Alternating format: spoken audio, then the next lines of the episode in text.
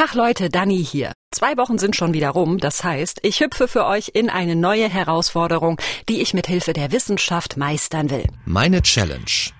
Ein Podcast von MDR Wissen. Und ähm, reinhüpfen ist in dem Fall genau der richtige Begriff. Folgende Situation haben wir gerade. Ich stecke in einem dicken Neoprenanzug und treibe in einem Hotelpool. Okay, das heißt, ich tauche jetzt einfach einmal so lange ich kann.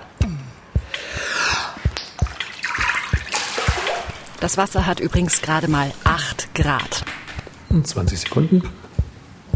Nein, diese Challenge heißt nicht, Dani wird Profitaucherin oder Dani pfropft sich in den Neoprenanzug rein, obwohl das auch schon eine Challenge war, sondern es geht diesmal ums Atmen. Und atmen, atmen, atmen. Wie viel? 40 Sekunden. Mist, das ist gar nicht so viel. Atmen. Warum machen wir da eine Podcast-Folge drüber? Das kann ja nur wirklich jede und jeder und das funktioniert doch ganz automatisch. Ja, das stimmt natürlich. Aber kommt Leute, kennt ihr nicht auch diese Momente, wo es mal so ein bisschen ruckelt mit der Atmung? Bei mir zum Beispiel, wenn ich eine schlimme Nachricht bekomme oder überfordert oder richtig krass nervös bin, dann habe ich so eine Enge im Brustkorb, dass ich denke, oh, ich krieg nicht mehr genug Luft. Das ist keine richtige Panikattacke, aber ich merke dann eben, manchmal macht sich mein Atmen bemerkbar. Meistens eben dann, wenn was nicht stimmt, körperlich oder psychisch. Und das zeigt doch, an unserem Atem hängt alles dran und umgedreht. Und trotzdem denken wir da wenig drüber nach, solange wir gesund sind jedenfalls. Zu Unrecht? Und heißt das dann nicht auch im Umkehrschluss, dass ich mit dem richtigen Atmen mein Leben gesünder, fröhlicher, entspannter, länger einfach besser machen kann? Genau das will ich ausprobieren. Meine Challenge lautet Atmen wie ein Profi. Und deshalb hole ich mir Hilfe bei Leuten, die das mit dem Atmen richtig gut drauf haben. Und absurderweise beginnt meine Atem-Challenge damit, dass ich nicht atmen darf, weil ich unter Wasser bin. Und 50 Sekunden. Jawohl, und schön atmen. Und jetzt waren wir schon fast bei einer Minute. Yes. schön. Wunderbar. Wie hat sich diesmal angefühlt? Ganz okay. Mhm. Äh, ich habe versucht, auch ruhiger dann auszuatmen und nicht mhm. alles auf einmal rauszublubbern. Mhm. Ich habe auch, ich habe dich gehört, wie du gesagt hast, 40 Sekunden und dachte dann so, nee, komm noch ein bisschen. Ja, genau. Manchmal hilft auch ein bisschen Motivation. Es, ja. ist, es ist eben ein mentales Game. Ne? Mein Kollege Max aus dem Podcast-Team hatte nämlich die Idee, Danny, lass uns mal was zum Thema Atmen machen. Denn Atmen kann so viel bewirken. Es gibt ja so krasse Geschichten von Menschen, die Atemtechniken nutzen, um Schmerzen besser auszuhalten oder sich in Trance zu versetzen und so weiter. Das wirkt auf mich dann immer so ein bisschen eh so von wegen, ja, komm, atme du mal schön deinen Schmerz weg. Glaube ich nicht so richtig dran. Aber wenn ich mir zum Beispiel Apnoe-Taucher angucke, die ihren Atem so krass kontrollieren, kontrollieren können, dass sie bis zu zwölf Minuten ohne Sauerstoffgerät unter Wasser bleiben können. Also zwölf Minuten ist der Weltrekord. Da denke ich mir dann, okay, solche knallharten Zahlen zeigen doch, wir können an unserem Atem unheimlich viel drehen. Wie funktioniert das im Körper, im Kopf? Und kann ich das auch lernen, so krass Einfluss zu nehmen auf meine Atmung? Denn das wäre ja der Beweis, für mich zumindest, dass Atmen nicht einfach so automatisch vor sich hinläuft, sondern dass das auch ein Instrument ist, mit dem ich spielen kann. Um das hinzukriegen, habe ich den passenden Mentor an meiner Seite, habt ihr gerade schon gehört, Sören Schenk, Arzt und Apnoe-Taucher. Und der sagt, Mensch Dani, da geht noch was. Also war ein super Versuch, äh, fürs äh, ins kalte Wasser geworfen praktisch. Ja.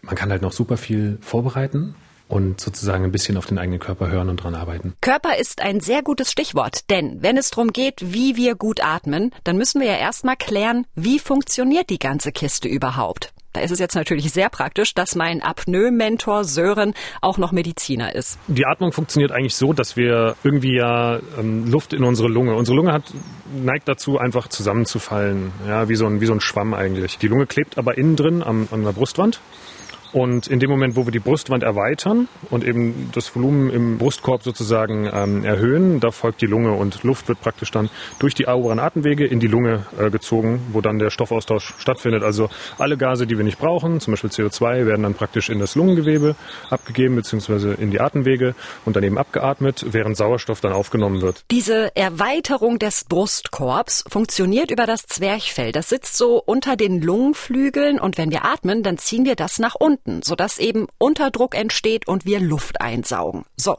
Und dann in der Lunge der Stoffaustausch. Die Lunge ist praktisch durchsetzt einmal durch diesen luftführenden Teil und einmal ein ähm, Knäuel aus Blutgefäßen mit einer ganz dünnen Wand dazwischen, sodass praktisch Sauerstoff und CO2 dort ja, austauschen können. Und Sauerstoff ist eben sowas wie der Treibstoff für unsere Zellen. Ohne geht in unserem Körper gar nichts. Sauerstoff macht in der Luft, die wir einatmen, 21 Prozent aus und in der Luft, die wir ausatmen, sind immer noch 17 Prozent Sauerstoff enthalten.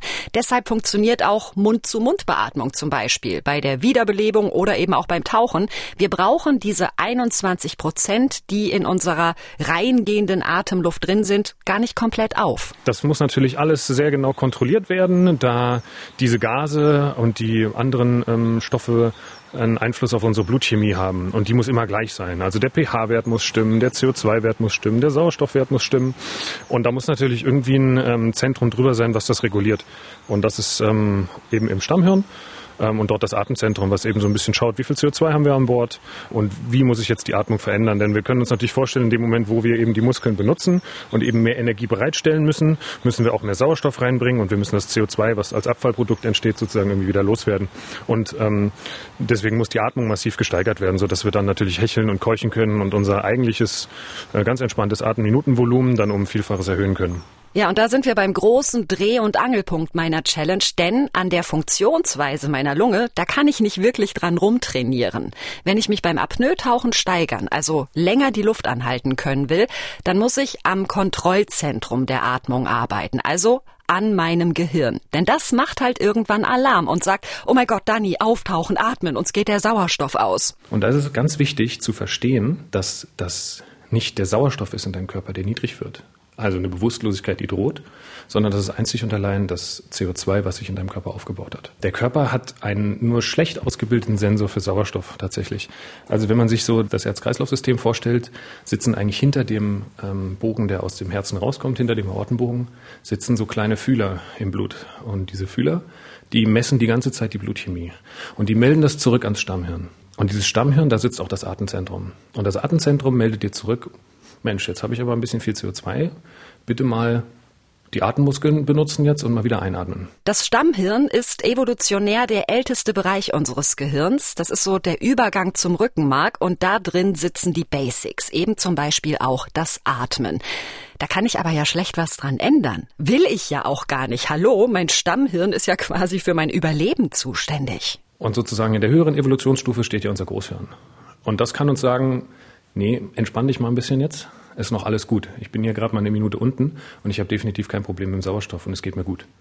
Und das ist eigentlich so dieses äh, Mindgame, was man beim Freediving hat. Also es ist die ganze Zeit dein Stammhirn, was dir sagt, was machst du hier?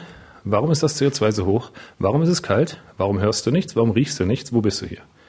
Und das Großhirn, was dir immer wieder sagt, mach mal Leisure, alles gut, es ist in Ordnung. Das wusste ich echt nicht. Ich dachte immer, so Apnoe-Taucherinnen und Taucher, die trainieren wirklich ihre Lunge, vergrößern da das Volumen, verbessern die Austauschprozesse, was auch immer.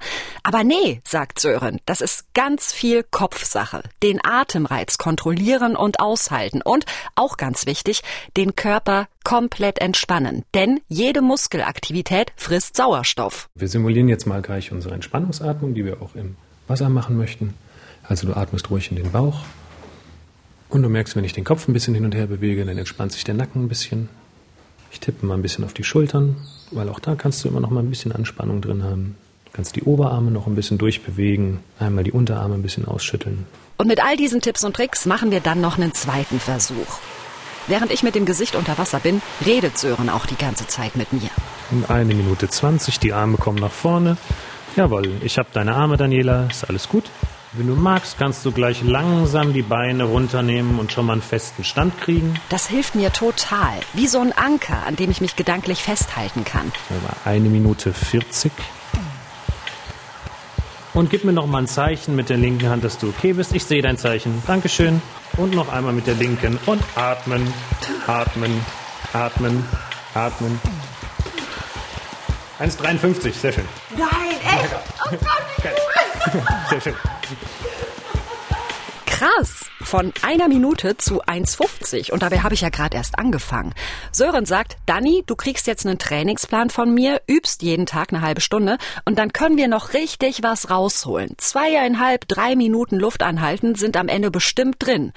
Na, ich würde sagen, damit steht doch das Ziel für meine Challenge. Ich fahre wirklich hochmotiviert nach Hause und habe jetzt eineinhalb Wochen Zeit bis zum Finale, um meine Hausaufgaben zu machen. Mich also hoffentlich immer weiter zu steigern. So, Tables heißen die äh, Übungen, die ich machen soll, oder Tables. Äh, halbe Stunde geht das, drei Minuten Vorbereitung, dann 1,30 Luft anhalten, 2,20 Entspannung, 1,30 die Luft anhalten, zwei Minuten Entspannung, 1,30 die Luft anhalten. Also immer 1,30 die Luft anhalten und die Pause dazwischen, äh, die verkürzt sich dann immer. Ganz, ganz wichtig, ich mache meine Übungen auf dem Sofa. Nichts mit schön in die Badewanne und da tauchen. Denn wenn man im Wasser ist, dann darf man dabei nie alleine sein. Oberste Regel beim Apnoe-Tauchen liegt einfach an der Sicherheit. Deshalb, wenn ihr das auch mal machen wollt, unbedingt eine Lehrerin oder einen Lehrer ranholen. So wie bei mir eben Sören Schenk, der auf mich aufpasst, wenn ich im Wasser bin. Ich trainiere also quasi in der Trockenversion, jeden Tag eine halbe Stunde, entspannen, Luft anhalten, entspannen und wieder von vorne. Am Anfang ist mein Ziel beim Luftanhalten eine Minute 30 Sekunden und wenn ich das locker schaffe, dann kann ich mich nach und nach steigern. Tuh. Tuh. Tuh. Wieder 1,30 geschafft. Geil. Also 1,30 schaffe ich locker. So, und jetzt darf ich mich 1,40 ausruhen. Okay, Uhr läuft.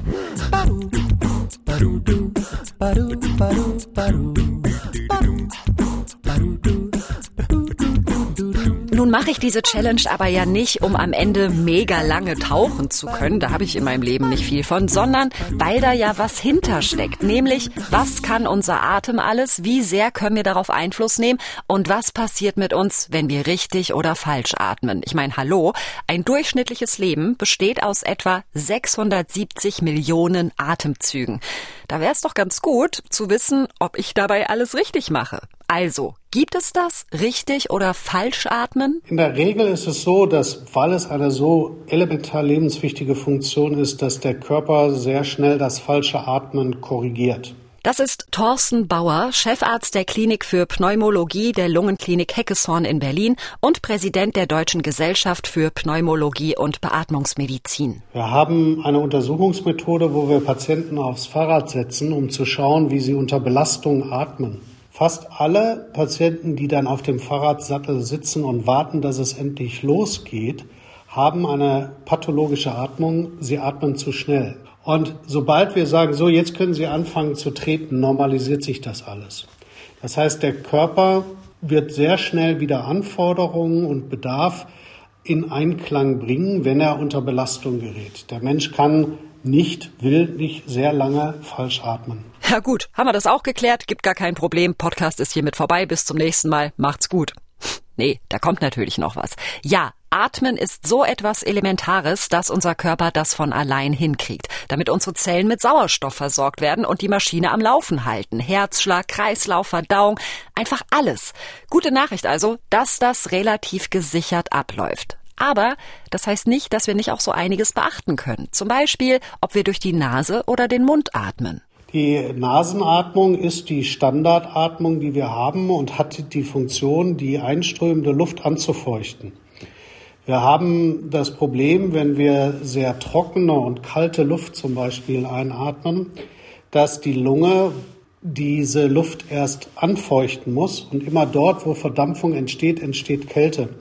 Das heißt, die Lunge und die, die Bronchien kühlen übermäßig stark ab, wenn wir auf die Nasenatmung verzichten. Das heißt, die gesündere Atmung in der Regel ist die Nasenatmung. Das scheint der Körper tatsächlich auch zu wissen. Vielleicht geht euch das ähnlich. Wenn ich entspannt bin, dann atme ich durch die Nase. Gar nicht bewusst, sondern weil mein Körper automatisch die Variante wählt, die besser für ihn ist.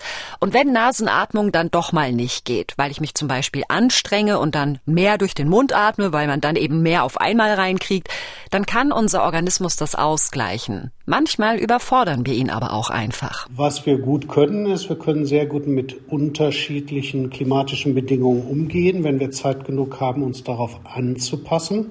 Aber wenn man zum Beispiel eben von der geheizten Gastwirtschaft in minus 10 Grad kalte Luft geht, dann kann es schon mal zu Problemen in den ersten halben Stunden führen, bis man sich wieder angepasst hat. Das Beispiel kann ich total gut nachvollziehen. Dieses, ich komme aus dem Warmen in die Kälte, also so dieses Gefühl, oh je, es ist so kalt, mir bleibt richtig die Luft weg. Und jetzt weiß ich, woran das liegt.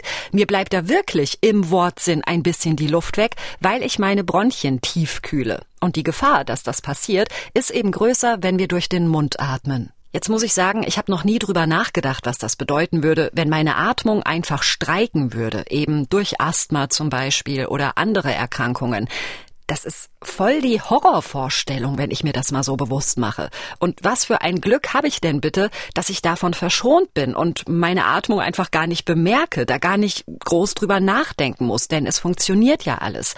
Und gleichzeitig ist dieses Thema aber ja höchst aktuell. Ja, die häufigsten Erkrankungen, die letztendlich darüber auffallen, dass die Patienten schwer atmen, sind äh, das Asthma bronchiale, also eine eine krankhafte Verkrampfung der Atemwege und zum Beispiel, das darf man im Moment ruhig sagen, Covid-19, also eine Infektionskrankheit, die zu einer veränderten Atmung führt. Ja, eine Corona-Infektion befällt die Atemwege. Und wir haben doch auch alle schon gehört, was das für langfristige Folgen haben kann. Ne? Von all den Menschen, die an Long-Covid leiden und teils auch Monate nach der Erkrankung immer noch an Atemnot leiden und für die ein normales Alltagsleben dadurch kaum mehr möglich ist.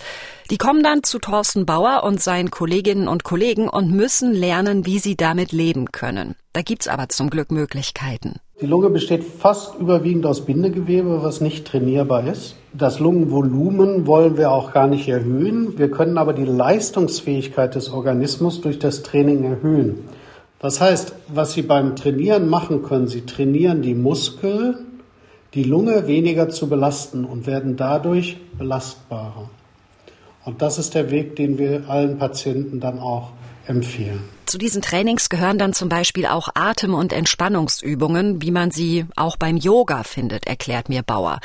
Und nochmal, ich kann mir als Nicht-Betroffene, glaube ich, gar nicht ausmalen, wie furchtbar, angsteinflößend und beeinträchtigend das sein muss, nicht mehr richtig atmen zu können.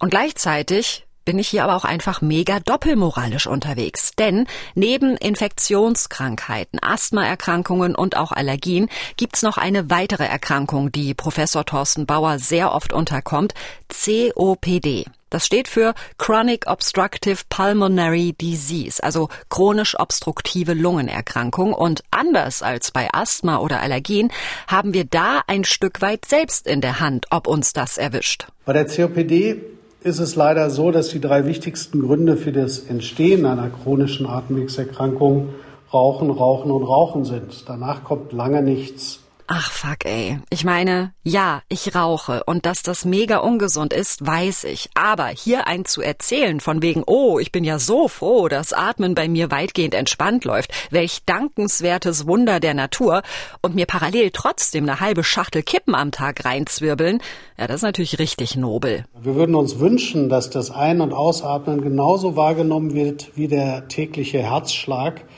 Beide zusammen ermöglichen das Weiterleben des Organismus. Ich bin halt süchtig danach. Sagen wir doch einfach knallhart, wie es ist. Und ich fürchte, ich werde, um die Challenge mit dem Rauchen aufzuhören, früher oder später einfach nicht mehr drum rumkommen.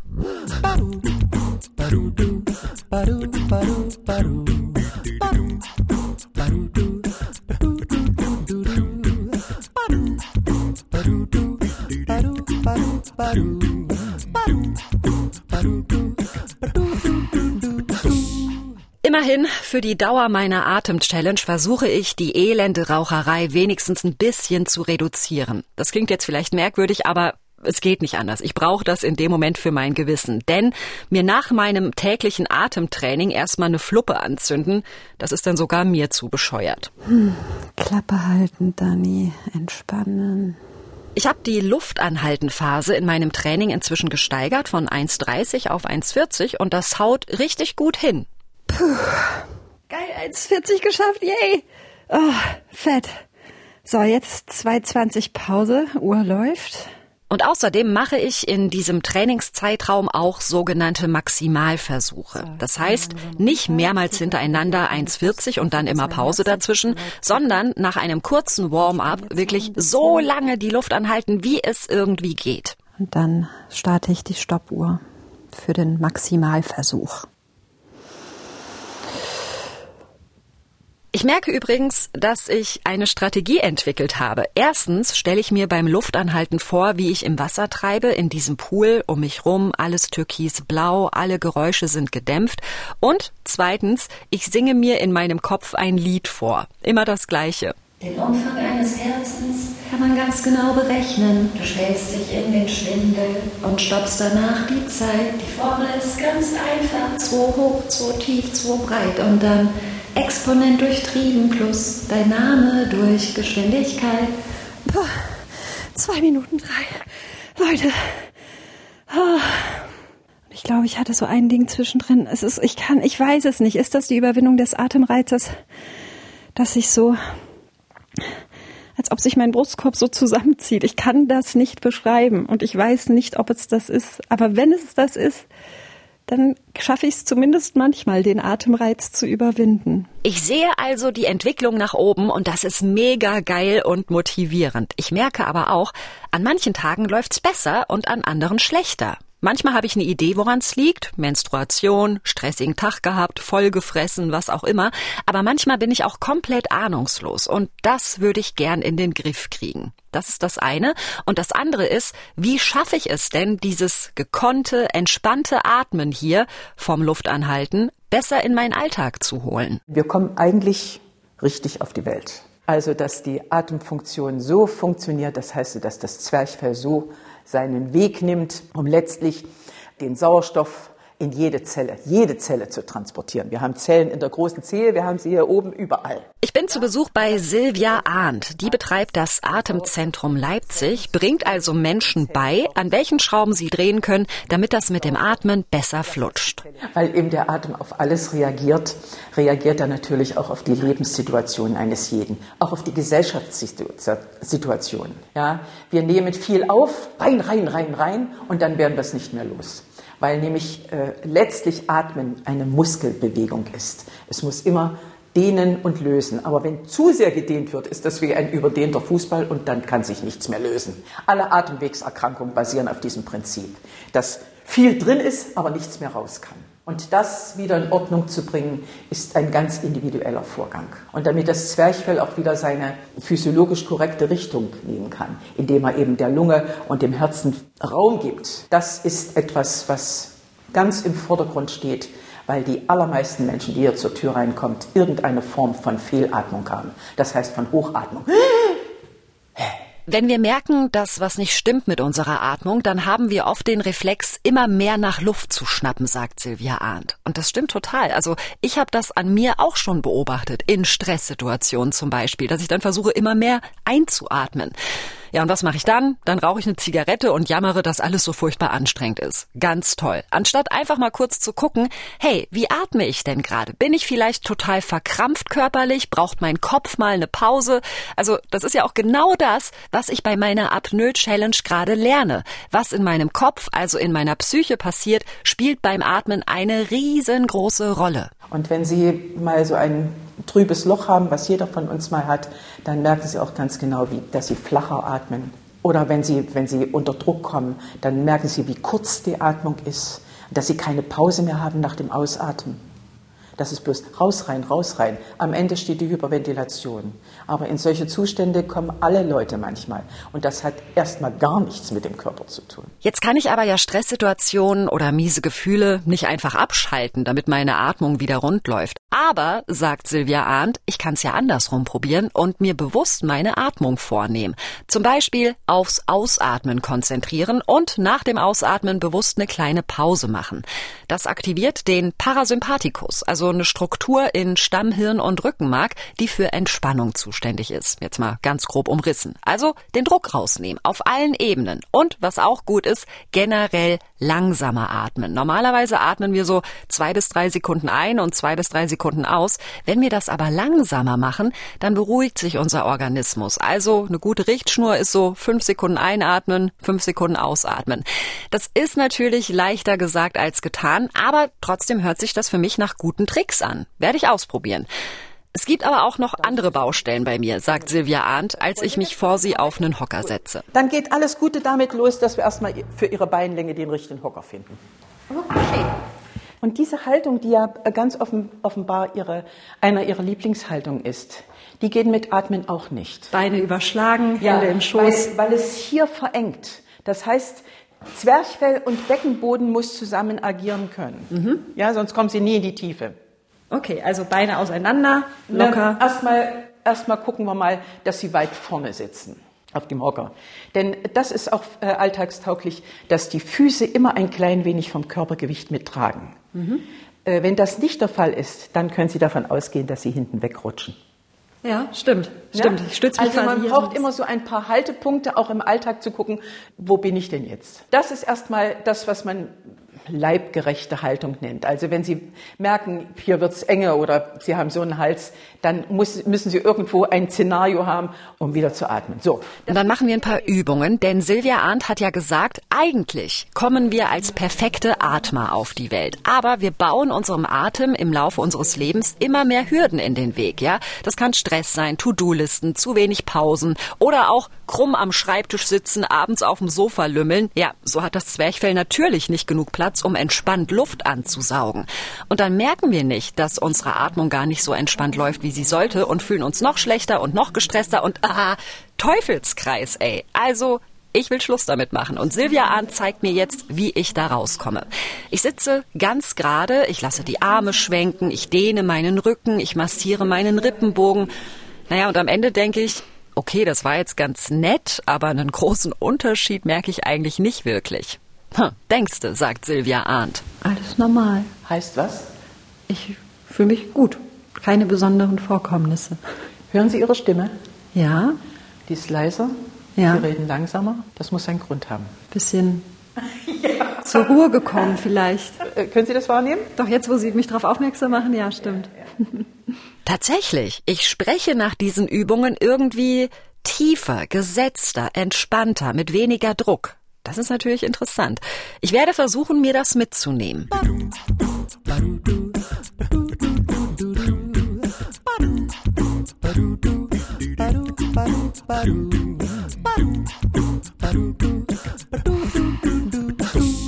Ich habe jetzt noch zwei Tage bis zum Challenge-Finale und mache weiterhin brav meine Tables, also meine Luftanhalten-Übungen auf meinem Sofa.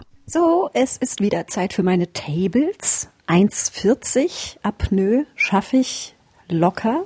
Voll gut. Ich habe mich noch mal gesteigert in der Zwischenzeit. Angefangen habe ich ja bei eineinhalb Minuten Luft anhalten. Jetzt bin ich bei einer Minute und 50 Sekunden. 1,50 geschafft. Jetzt 2,20 Pause. Krass. Also, dass da so eine Steigerung drin ist, nur durch Entspannung und ja, ich sag mal, Mindset, Hätte ich nicht gedacht. Also ich fühle mich fürs Challenge-Finale ganz gut gewappnet. Als Ziel haben wir ja gesagt, dass wir so zweieinhalb, drei Minuten anpeilen und äh, also ich will jetzt nicht angeben, aber ganz ehrlich, vor einer Woche hätte ich gesagt, das ist unmöglich und jetzt erscheint mir das durchaus realistisch.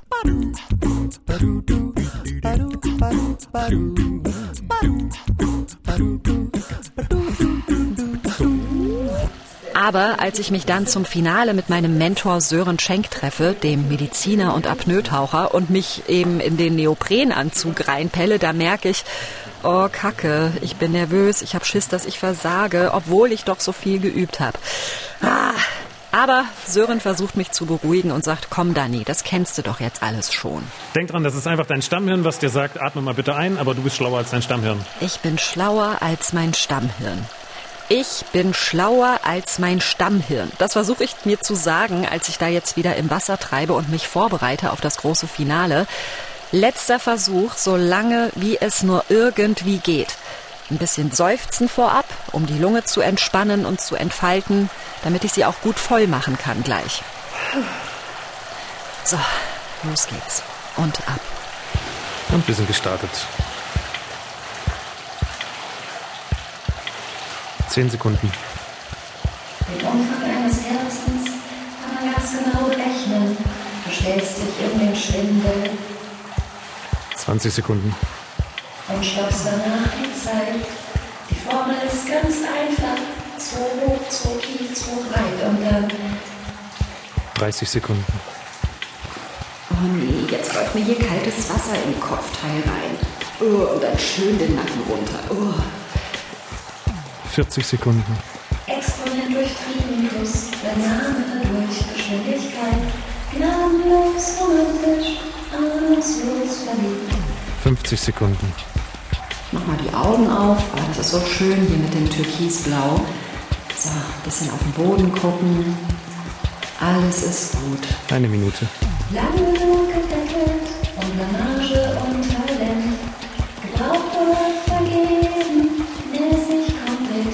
Minute 10.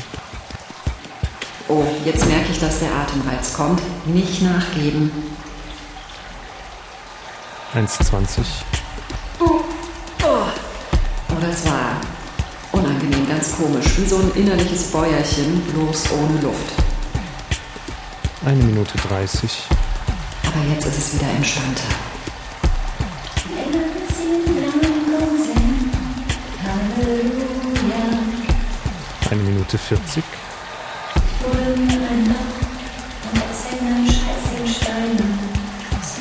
In Slow Motion.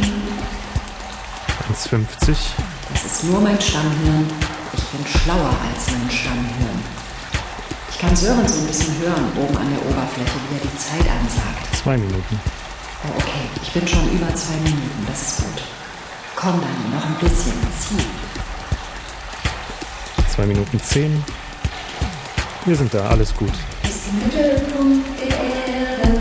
Für alles, was noch ansteht, Zwei Minuten 20. bin ich zu bequem. Peace on Earth, du Arschloch.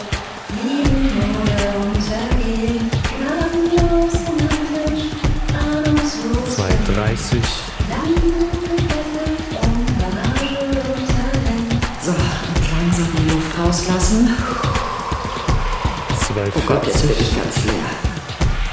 Ah, Luft. Gib mir noch mal ein Zeichen. Hilfe. Okay, bis dann. Nee, jetzt kann ich nicht mehr. Und atmen.